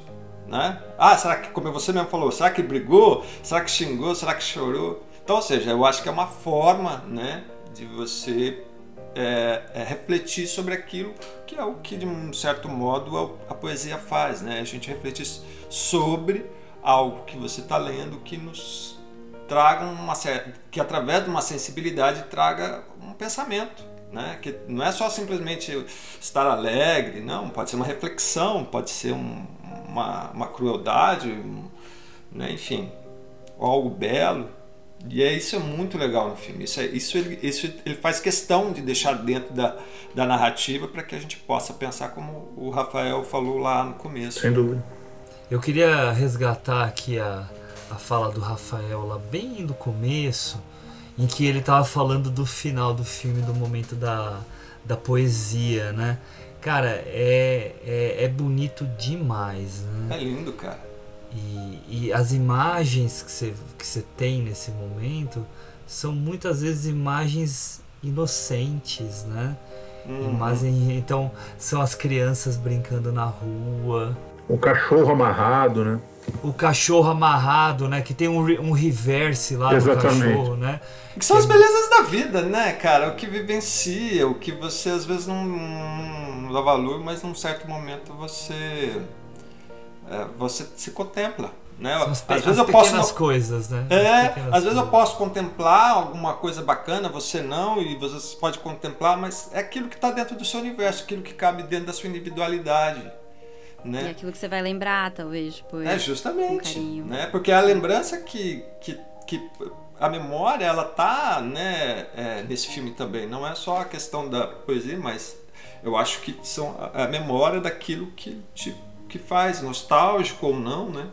Eu acho muito interessante esse esse esse filme. Vou falar para vocês que eu achei magnífico a locução começar com ela É, e virar caminho. magnífico isso. Cara, só de falar aqui eu me arrepio de novo, cara, porque aquilo foi é de uma sensibilidade, de uma conexão de aquela mulher de 66 anos entender o sofrimento de uma menina de 15 que escolheu o suicídio pela crueldade que ela passou naqueles quatro ou cinco meses, né? Que eu acho que é o, o que os meninos ficam abusando dela, é de uma sensibilidade, de um carinho, de um, de um respeito com aquela personagem que é Tem, tem uma- um detalhe, eu posso estar viajando agora que eu vou falar, tá? Mas não sei, eu fiquei pensando também nisso, mas talvez não, não tenha nada a ver. Na sala de aula onde ensinada a poesia, no fundo, no, no, na janela, você deve ver uma ponte lá no fundo, né? Uhum, uhum. Eu fiquei pensando, será que a ponte onde a menina se jogou, né? Será que é a mesma ponte?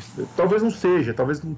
Mas eu fiquei com isso na cabeça. Falei, parece que é uma ponte estaiada que tem lá no fundo tal. É, não, é assim, é assim. É, assim. aí eu fiquei pensando, será que é o mesmo. Será que é a mesma ponte da onde a menina se jogou? Porque não, parece que não é uma cidade muito grande ali, né? Enfim. Uhum. É, eu fiquei com essa impressão.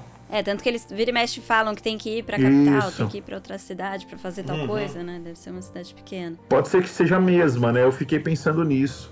Ela tá ali sempre como pano de fundo, porque é sobre aquilo, é. né? no final das contas, sim. Exatamente. Deixou em aberto, isso é fantástico. Mas para mim é isso que eu falo, né? Essa possibilidade que ele deixar para que cada um interprete aquilo, né? Para mim houve um suicídio, né? É, fico, eu fico com essa sensação que é justamente é, é, esse olhar dela cruzando com o olhar dessa menina, né? né? E eu acho isso, cara, é, é, de, um, de uma força, de uma porrada, cara, Sim. fantástica. Falei assim, é que roteiro. Não, na, na parte final, Ricão, na parte final, a gente tem uh, as imagens do ônibus. Uhum, tá? Uhum. E é o ônibus que parte. Uhum que no, no princípio, quando é a voz da idosa, né, da mídia, uh, a gente acha que é ela no ônibus partindo. Sim, por causa sim, da narração. Uhum. Daí num certo ponto, né, com aquele menino que corre ao lado do ônibus, uh, e aí a narração já se transformou na voz da menina, a gente já fica aparecendo, já que a gente viu o menino no começo do filme, a gente já fica parecendo que é o ônibus que leva a menina até a ponte. Sim, sim, até então, porque tem a buzina, buzina, o ônibus, aí ele passa, daí a menina apare... vai entrando de costa na câmera. Você tem razão. É, as duas viraram uma, né? Hum. Então, a possibilidade que você levanta dessa mulher que tem essa. É, qual seria o termo certo? Sensibilidade? Essa de, é, não, a decepção ah, tá. do neto que cometeu o crime. E ao mesmo tempo, essa sensibilidade frente ao mundo. Né, aberta por meio da poesia e essa empatia em relação à menina, de ela de repente uh, ou partir fisicamente ou partir por meio do suicídio no final é completamente coerente e possível. Tem um detalhe, não sei se vocês lembram, a primeira vez, como o Rafael falou, quando ela vai na ponte, que, que a câmera é, é, tem o mesmo movimento. Depois desse movimento, tem uma rajada de vento que sai o chapéu dela ah, e cai sim. na água. Sim, sim. É como se fosse um sopro da menina. Pelo menos assim, essa sensação, sabe, de conexão depois que você que você vê o fim do filme, né? Você começa a reviver esses momentos, você fala, poxa, tem alguma conexão entre essas duas, né? E, e, e isso é fantástico, né? É, é, é contar o olhar de infância de uma menina que a gente não conhece por uma mulher que a gente idosa que a gente sabe o que, que ela está passando. Então é, é, E pegando essa continuação, a cena seguinte, ela tá caminhando numa, num local ali com mato ali, uma estradinha ali.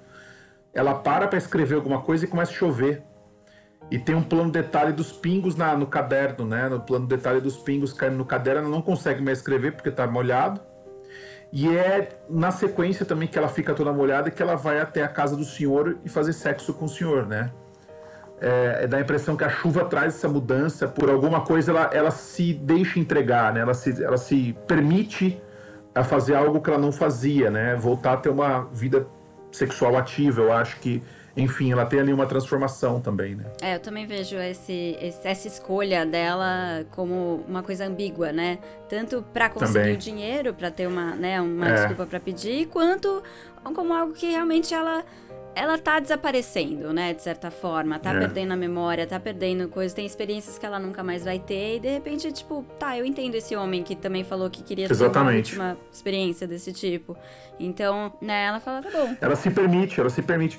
E também depois tem, o Juliana, tem aquela questão de quando, quando ela vai pedir o dinheiro emprestado, no, eles estão conversando ali, por, por, escrevendo no caderninho, ele pergunta para ela, você tá me chantageando? Aí ela fala, interprete como você quiser. Quer dizer, ela não abre também, ela não fala, tipo.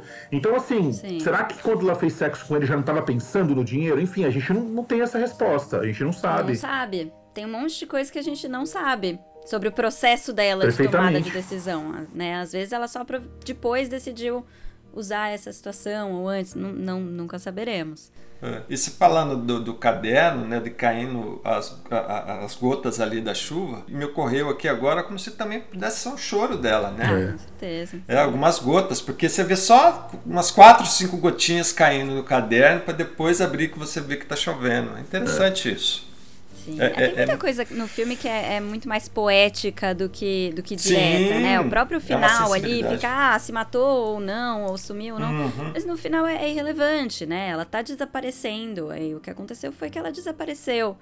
Né? De que forma? Interprete como quiser. E isso é muito bonito, né, Ju? Porque é a ligação entre a forma de contar a história e o que é de fato, e aí voltando ao que o Rafael falou aqui pra gente, o que é de fato a poesia, né?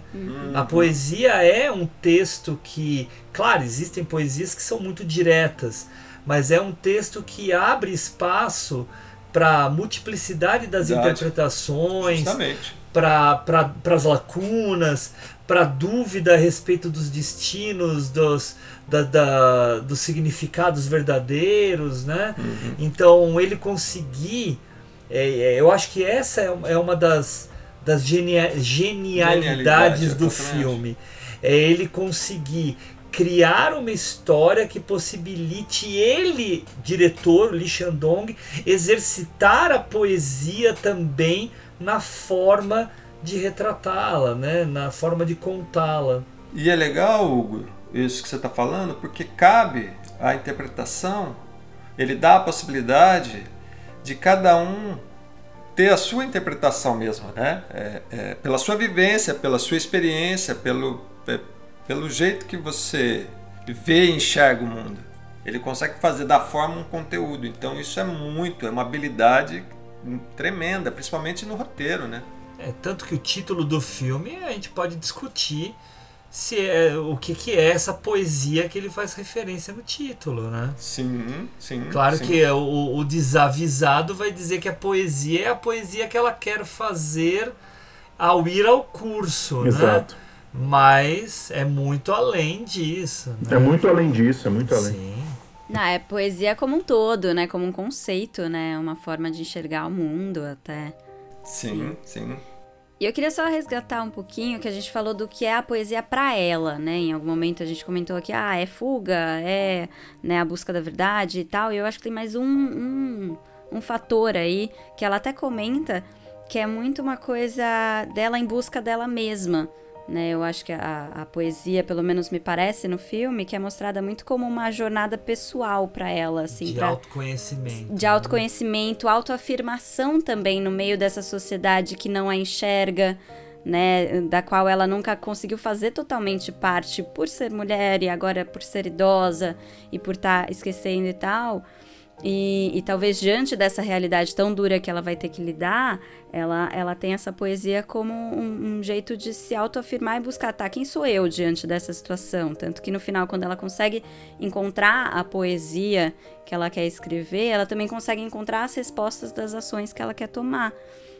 Né? Então, quem eu vou ser diante dessa situação? Eu vou ser aquele pai que paga o dinheiro para silenciar a vítima ou a- aquela, né, aquela pessoa que, que busca a justiça e que tenta né, até fazer a, a própria filha lidar com a realidade que ela até então mantinha distante, protegida, não, não, né, não cobrava nada, né? A filha largou o, o filho com ela, o neto com ela, e ela não, né? Ela falava, não, a gente tem uma ótima relação. Mentira, não tinha zero relação.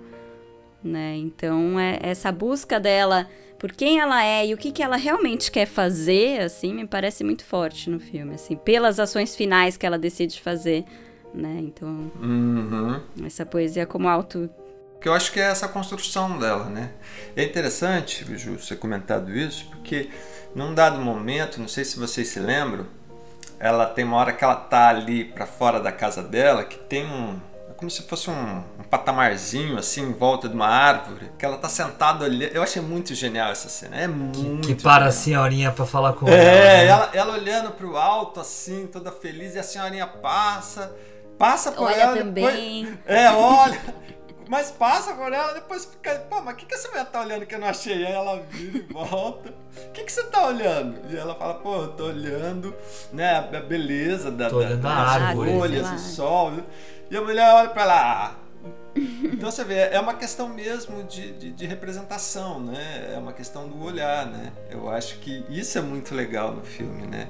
É o olhar que ela tinha desse mundo né, no qual ela sempre se escondeu, digamos, pode ser assim, pela, pelo lado é, bonito, feliz, alegre, até pelas roupas que ela usava, ou seja, ela tentou disfarçar todos os problemas da vida dela com isso, né? Com essa poesia, dita poesia, né? nessa alegria. E aí, a hora que ela é obrigada a se encontrar com a realidade, aí ela muda a poesia. É, tanto que a ida dela definitiva para o curso de poesia vai logo depois. O Rafael mencionou a cena do supermercado, que a cena do supermercado é precedida por uma cena muito chocante, que é a reação da mãe quando descobre a morte da filha, né? Que Nossa, tem é? um ataque histérico mesmo, né? Do lado de fora, de desespero pela Sim. perda da filha. E ela fica assistindo aquilo lá, meio sem saber muito como reagir, e você vê que ela fica abalada. E aí a primeira reação dela é a tentativa da conversa dentro do supermercado, né?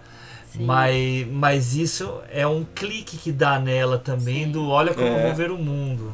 Né? Não, ela, ela se envolve com a situação desde o início, né? Ela sente demais aquilo lá. E é interessante ver como ela tem uma. É engraçado como ela tem uma conexão com a realidade tão forte, né? Com o mundo, né? Ela, ela realmente sente o sentimento dessa mãe, ela quer conhecer essa vítima, ela quer realmente enxergar a maçã ou a árvore ou coisa assim. Ela tem uma conexão forte com o mundo, ao mesmo tempo que ela tá perdendo qualquer conexão com a realidade, né? Na cabeça dela. E, e com o tempo essa é a tendência, né? Mas é engraçado que mesmo com tudo isso, ela tem uma conexão muito mais forte com a realidade do que o neto dela. Você vê, e a nossa conversa tá muito boa, eu acho que ela tá chegando assim para seus para sua conclusão, mas eu queria chamar a atenção porque a nossa, mas a conversa tá muito boa mesmo, por quê? Porque todas as falas de vocês estão até fazendo eu entender ainda mais por que, que esse filme ganhou o prêmio de roteiro lá em Cannes. Todas as cenas têm uma função que ajudam a gente a entender as intenções do diretor, o progresso da personagem, os temas trabalhados. Né? Não há cena uh, a mais. As cenas têm os seus propósitos e elas não são feitas de forma óbvia. Elas são muito trabalhadas para que por trás daquilo que ela diz haja o que de fato ele quer trazer poeticamente para o filme. Né? Então isso é muito. tem muito valor mesmo como arte desse cara. Né? Uhum. Não só como direção, o roteiro, é, eu achei é, é brilhante o roteiro. Porque ele, ele para mim, dá a ideia de um que roteiro. Que é do de, diretor de também. Né? É, que é do diretor. E, e é muito precisa uh, o time, eu que comentei lá no começo, né? É, por que, que o time é importantíssimo num filme assim? Porque num filme como esse, se você tiver uma. Se você desconectar um, um pouquinho que seja do filme, você, você já não consegue mais acompanhá-lo. Ele desanda, né? Você já não consegue Ele mais acompanhá-lo. E ele é Né? longo, né? É. É longo, então. Justamente. Mas não acho, eu não achei assim cansativo, não. Eu Não, mas é isso que você falou. Se você parar, se você não tiver no clima, se você não comprar, não vai. Tem que ir no fluxo. Por isso que eu acho que é muito fluxo. importante o roteiro do filme, né? Já que ele se propõe a trazer a poesia em si dentro da narrativa como forma, e a gente sabe que daí tem uma questão da metáfora que é super importante como elemento para as coisas que vão acontecendo. Se eh, um vacilo que você der no roteiro, meu amigo, você não consegue mais fazer o espectador ficar, né? E outra coisa que eu acho muito forte nesse filme é esse lado feminino, né? Eu acho que o lado feminino, e a gente sempre sabe que o lado feminino tem essa ideia né, da sensibilidade, né? E, e, e como ele consegue construir isso muito bem, né? Principalmente na personagem da mídia e da menina, né? Que a gente mal, pouquíssima gente sabe dela. Ela, ela só entra em três momentos ali na história. Como é, é, esse universo feminino se dá nesse universo masculino, rude, sem sentimento, né? É, a todas as reuniões daqueles homens, é, para mim é uma sensação é, é, muito ruim, muito triste, porque o desprezo pela vítima e se preocupando com seus filhos homens, né? Ah, porque meu filho vai prejudicar o futuro dele. Como prejudicar? Seu filho é um bandido. É o que né? a gente mais ouve, né? Na vida real. Ai, mas o futuro desses meninos, e agora? Você vai prejudicar, sei lá, você tem um escândalo de algum ator, diretor X que abusou de não sei quem. Ai, mas a carreira dele, coitadinho. É o que mais tem. Então, quer dizer, então é muito legal é, é, essa perspectiva que ele nos coloca, né, através da mídia, é, é, é, da personagem, sobre a menina, né? Então, é assim, é um filme completíssimo. É, é um filme muito bem escrito e muito bem dirigido, com uma atuação magnífica dessa mulher. Né? É, não é à toa que está no panteão aí do Rafael, né? E aí, com certeza já está Quando no meu o aqui Rafael também. fala que tá entre os 10, é no meio de mil que ele viu, entendeu? É, então. então. tem que valorizar ainda mais. E é muito. E olha só que falando, que é muito interessante que quando ela ela vai lá na casa da mulher, né, da mãe, que ela não está lá, que ela entra dentro da casa, ela vê umas quatro, cinco é, é, fotos da menina. Pô, aí ela contou a história da menina.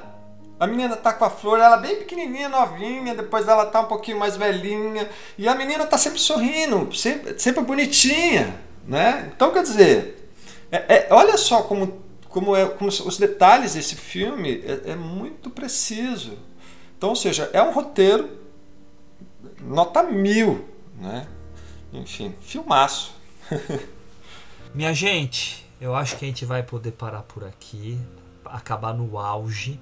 Eu só queria que cada um de vocês fizesse uma última consideração sobre o filme, tá? Então eu vou passar primeiro aqui para o nosso querido convidado para ele é, finalizar e daí daqui a pouco a gente já se despede. Eu acho que por muitos motivos, eu acho que todos ou quase todos a gente já colocou aqui. Esse é um filme que eu acho muito especial. Acho que é um filme uh, que toca demais, né? Que me toca demais. Acho que por vários motivos. E eu acho que alguns, ou, uh, o principal deles, o principal motivo talvez seja isso que a gente discutiu tanto, né? Essa necessidade de a gente ver o mundo em seus detalhes, né? Ver o mundo nas suas pequenas coisas. Eu acho que é, esse, é isso que o filme uh, nos traz e nos comunica aí. E uh, eu acho que também é uma, é uma, uma possibilidade para quem não viu o filme, para quem não conhece o diretor, ou que para muitas pessoas que ainda não conhecem o cinema oriental, né, acho que é uma porta bem interessante para você descobrir um cinema que não é, ainda que tenha, que trabalhe com temas universais, ele também ele aposta em uma paciência do espectador e que muitos, muita gente perdeu essa paciência, infelizmente, né? Eu acho que o diretor, se a gente notar ao longo do filme, ele usa planos longos, não são planos curtos, né? Ele aposta nessa, né, nessa utilização de planos longos e ele vai continuar fazendo isso no filme seguinte dele, no Em Chamas, que é um filme que tem muitos planos longos também. Uh, essa opção, ela tende né, a tirar o espectador que está mais acostumado a uma montagem muito rápida no cinema. É um filme que exige mesmo um pouco de concentração, como a Juliana falou aqui, que senão você pode sair do filme facilmente. Mas eu acho que é um filme que depois que você entra no drama dessa mulher e dentro do universo dela, você não sai mais. E aí você vai até o fim e é um choque atrás do outro em todas as barreiras que ela tem que transpor e ela tem que vencer aí. Então acho que é um filme é, tocante em vários sentidos e para mim, enfim, tem tudo que eu espero de um filme. Eu acho que está nesse filme Poesia. Eu acho que é um filme muito completo em construção de personagem, fotografia, montagem, roteiro. Acho que ele tem tudo que me, me conquista. Acho que é isso. Maravilha, Rafael, valeu. Ricão, e você? Últimas palavras. É isso aí. Eu não tinha visto nada dele ainda, já o conhecia. E para mim foi muito bom ver esse filme, né? Se foi a Ju que escolheu, né? Foi ótimo ver esse filme. Eu acho que ainda mais nesse momento que a gente está vivendo, pelo menos para mim. Eu que tenho uma filha, né? De, de três anos e meio e entender um pouquinho desse lado, né? feminino que ele traz no filme que eu achei maravilhoso, além dos pontos que o Rafa falou. Ele é tocante, sim, porque se você tenta entender um pouquinho do que tá vivendo aquela personagem, uma cena que seja quando ela pega lá de repente o damasco para comer e, e ela come, ela tem a lembrança da memória, enfim, que ela fala, eu, eu guardei isso, né, que ela nota no caderninho, que é, um damasco caído no chão é, você pisa e esmaga ele e ele nascerá. Cara, isso é de uma beleza da relação da vida entre morte e vida, né? Então são detalhes como esse que faz a vida, né? Um filme como esse valer a pena, né? É, Para fechar é um filme nota mil mesmo, tá? Termos de roteiro, de direção, a, a atuação é fantástica mesmo. E agora, com certeza, vou buscar para ver os outros filmes dele mais rápido do que nunca. Mas olha, eu acho que a gente já falou muita coisa desse filme e, e com certeza ficaríamos horas aqui falando. Isso aí, Ricão. E você, Ju, a dona da dica? Uhul, mandei bem. Parabéns. Não é, é, esse é um filmaço mesmo, é um filme lindo assim, adorei rever né? Eu, eu acho que na primeira vez que eu vi eu nem me toquei que ele era tão longo. Dessa vez eu só percebi porque na metade a gente teve que pausar por alguma coisa. Eu olhei e falei, nossa, ainda falta tudo isso. Realmente o filme é bem longo. Mas, mas ele flui bem, porque você realmente embarca, assim, pelo menos se você, né, tiver disposto, se você, né, se, se sei lá, se identificar com aquela personagem de alguma forma, né? Eu acho que é um filme que vale, vale muito a pena, assim é, você enxergar o mundo de um, um, outro jeito, assim, um jeito que principalmente a gente aqui, acostumado a um cinema muito americano e tal, não tá acostumado, né? A gente, ok, vê muito filme, né, de outros países, a gente se esforça para ir atrás e tal, mas a gente sabe que muita gente não tem contato, ou viu um ou outro, né? E é um cinema que apesar de muito diferente com o tipo de cinema que a gente está acostumado, é, mostra uma humanidade que a gente conhece muito bem, né? Então a gente se identifica completamente, né? E eu acho que algo que é muito muito especial nesse filme é como ele retrata a velhice, né? Como ele realmente se preocupa em mostrar essa personagem. Ela não é só uma idosa, né? E, e o estereótipo disso. Não, ele vai mostrar todas as nuances, as descobertas o fato de ela estar tá aprendendo uma coisa nova ou realizando um velho sonho, né? O fato dela estar tá lidando com uma doença que é assustadora, o fato dela estar tá lidando com dilemas morais que outras pessoas muito mais jovens que ela não sabem lidar, né? Então você vê o valor dessa experiência de vida, o fato dela estar tá sempre querendo aprender mais para poder tomar a decisão certa né? E, e, ao mesmo tempo o fato dela se enganar sobre N outras questões, enfim. E, e também a, a, coragem desse filme de mostrar, né, uma, uma, o corpo idoso, de mostrar, enfim, a sexualidade, é, não só da idosa, mas também do homem que tem outros, outros problemas físicos, enfim. Então é um filme muito real, muito humano, né? Ele mostra lados da, da experiência humana que a gente pouco vê no cinema, né? E de um jeito muito bonito, de um jeito muito poético, apesar de trágica a história, né? Em vários sentidos, apesar de terminar de um jeito super amargo, né? Que a gente até fica questionando, nossa, será que ela morreu? Será que ela fugiu? O que será que aconteceu? Mas, mas ainda assim é um filme muito belo, né? Um filme muito, muito bonito por, por trazer essa, essa personagem que é tão bonita, né? E ter essa linguagem poética também carregada no, no próprio filme, né? E não só na história, não só no tema, enfim. Filmaço. Tem muito o que falar. Muito bem, muito bem. Eu também não tenho mais o que falar, porque vocês já falaram muita coisa aqui nessa parte final. Obrigado mesmo. Uh, só queria chamar a atenção que a gente teve um ano aqui do Cinefilia bem asiático, né? Que a gente falou, esse é o terceiro filme asiático e a gente também teve o nosso olhares sobre o Miyazaki. Então a gente mandou ver nos japoneses aqui e nos sul-coreanos, né? Tivemos o Old Boy e o Hanabi também sendo tratados. E ano que vem temos já, eu acho que quatro também selecionados, mas no devido momento a gente conta aí pra galera. É, pois é.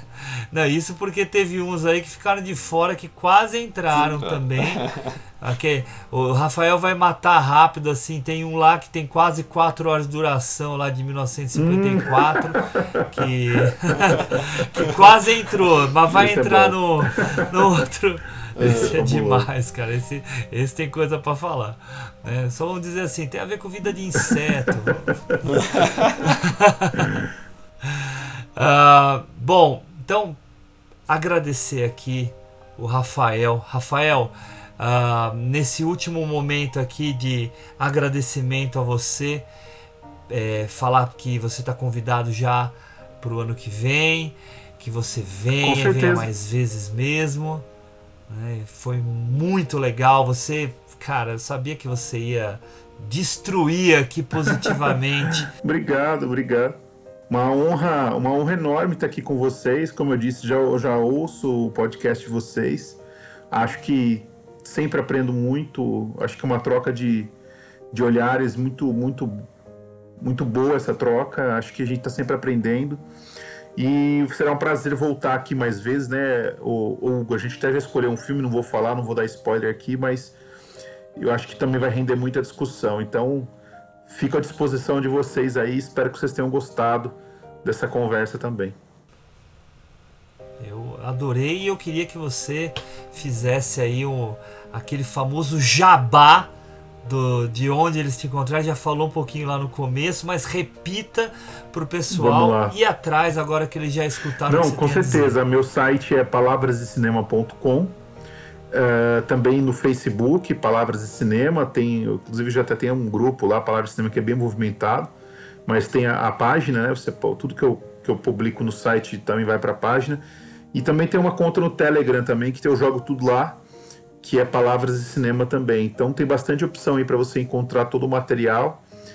E espero que vocês gostem também. Estou sempre colocando alguma coisa lá. Eu faço a, todo mês eu faço algum tema, eu faço alguns especiais temáticos. Esse mês eu vou falar de alguns filmes que falam sobre ditadura. Eu vou falar sobre o Argentina 1985, que estreou na Amazon. Eu vou falar do No, do Pablo Larraín. E eu vou dar uma pincelada um pouco no A Batalha do Chile, documentário do Patrício Guzmán também. Então tem muita coisa legal, né? Todo mês eu tento fazer alguma coisa mais focada, temática aí. Então acho que quem gosta de cinema, um pouco de história também vai, vai achar bastante coisa legal no site. Muito, muito legal. A gente acabou de fazer uma publicação sobre o No no nosso Instagram. Ah, o No é, é ótimo esse filme. Depois que a gente desligar aqui, eu falo do Guzmán, que o Guzmán é um dos meus documentaristas favoritos. Ah, ele é fantástico. O cara é um monstro. Obrigado, Rafael. Obrigado mesmo. Valeu, gente. Obrigado.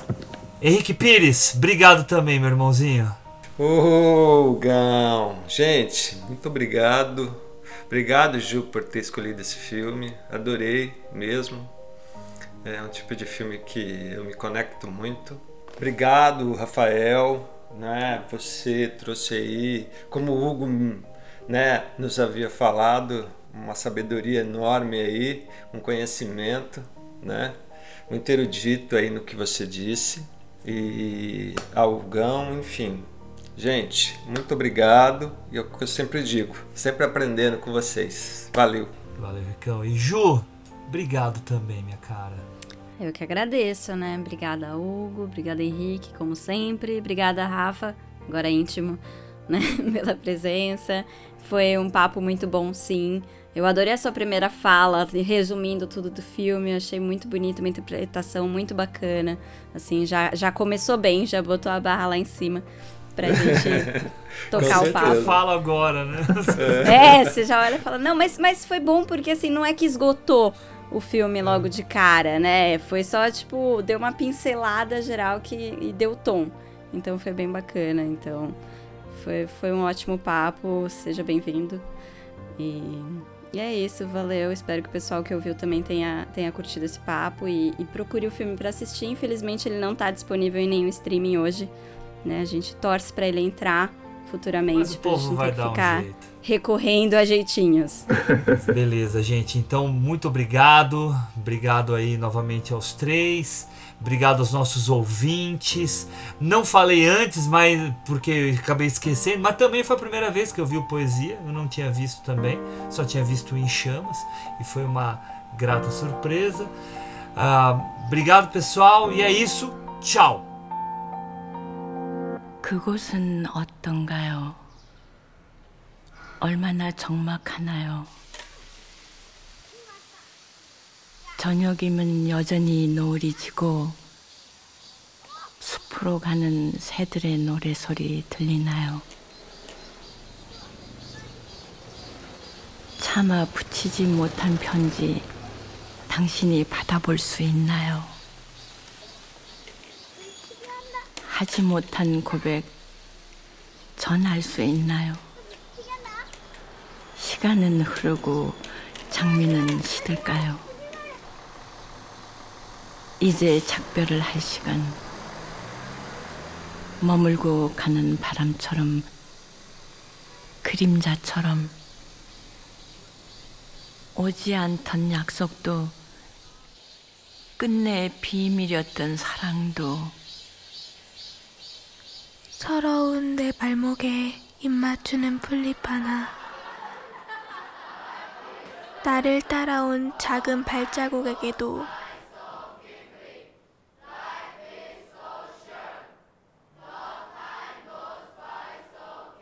작별을 할 시간. 이제 어둠이 오면 다시 촛불이 켜질까요? 나는 기도합니다. 아무도 눈물은 흘리지 않기를. 내가 얼마나 간절히 사랑했는지 당신이 알아주기를.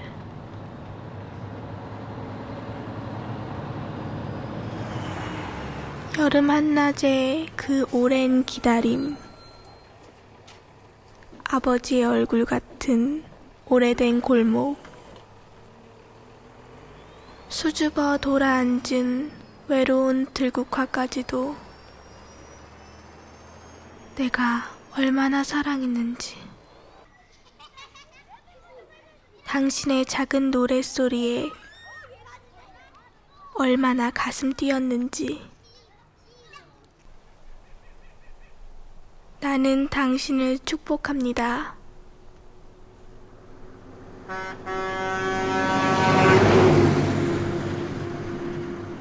검은 강물을 건너기 전에 내 영혼의 마지막 숨을 다해 나는 꿈꾸기 시작합니다. 어느 햇빛 맑은 아침 다시 깨어나 부신 눈으로 머리맡에선 당신을 만날 수 있기를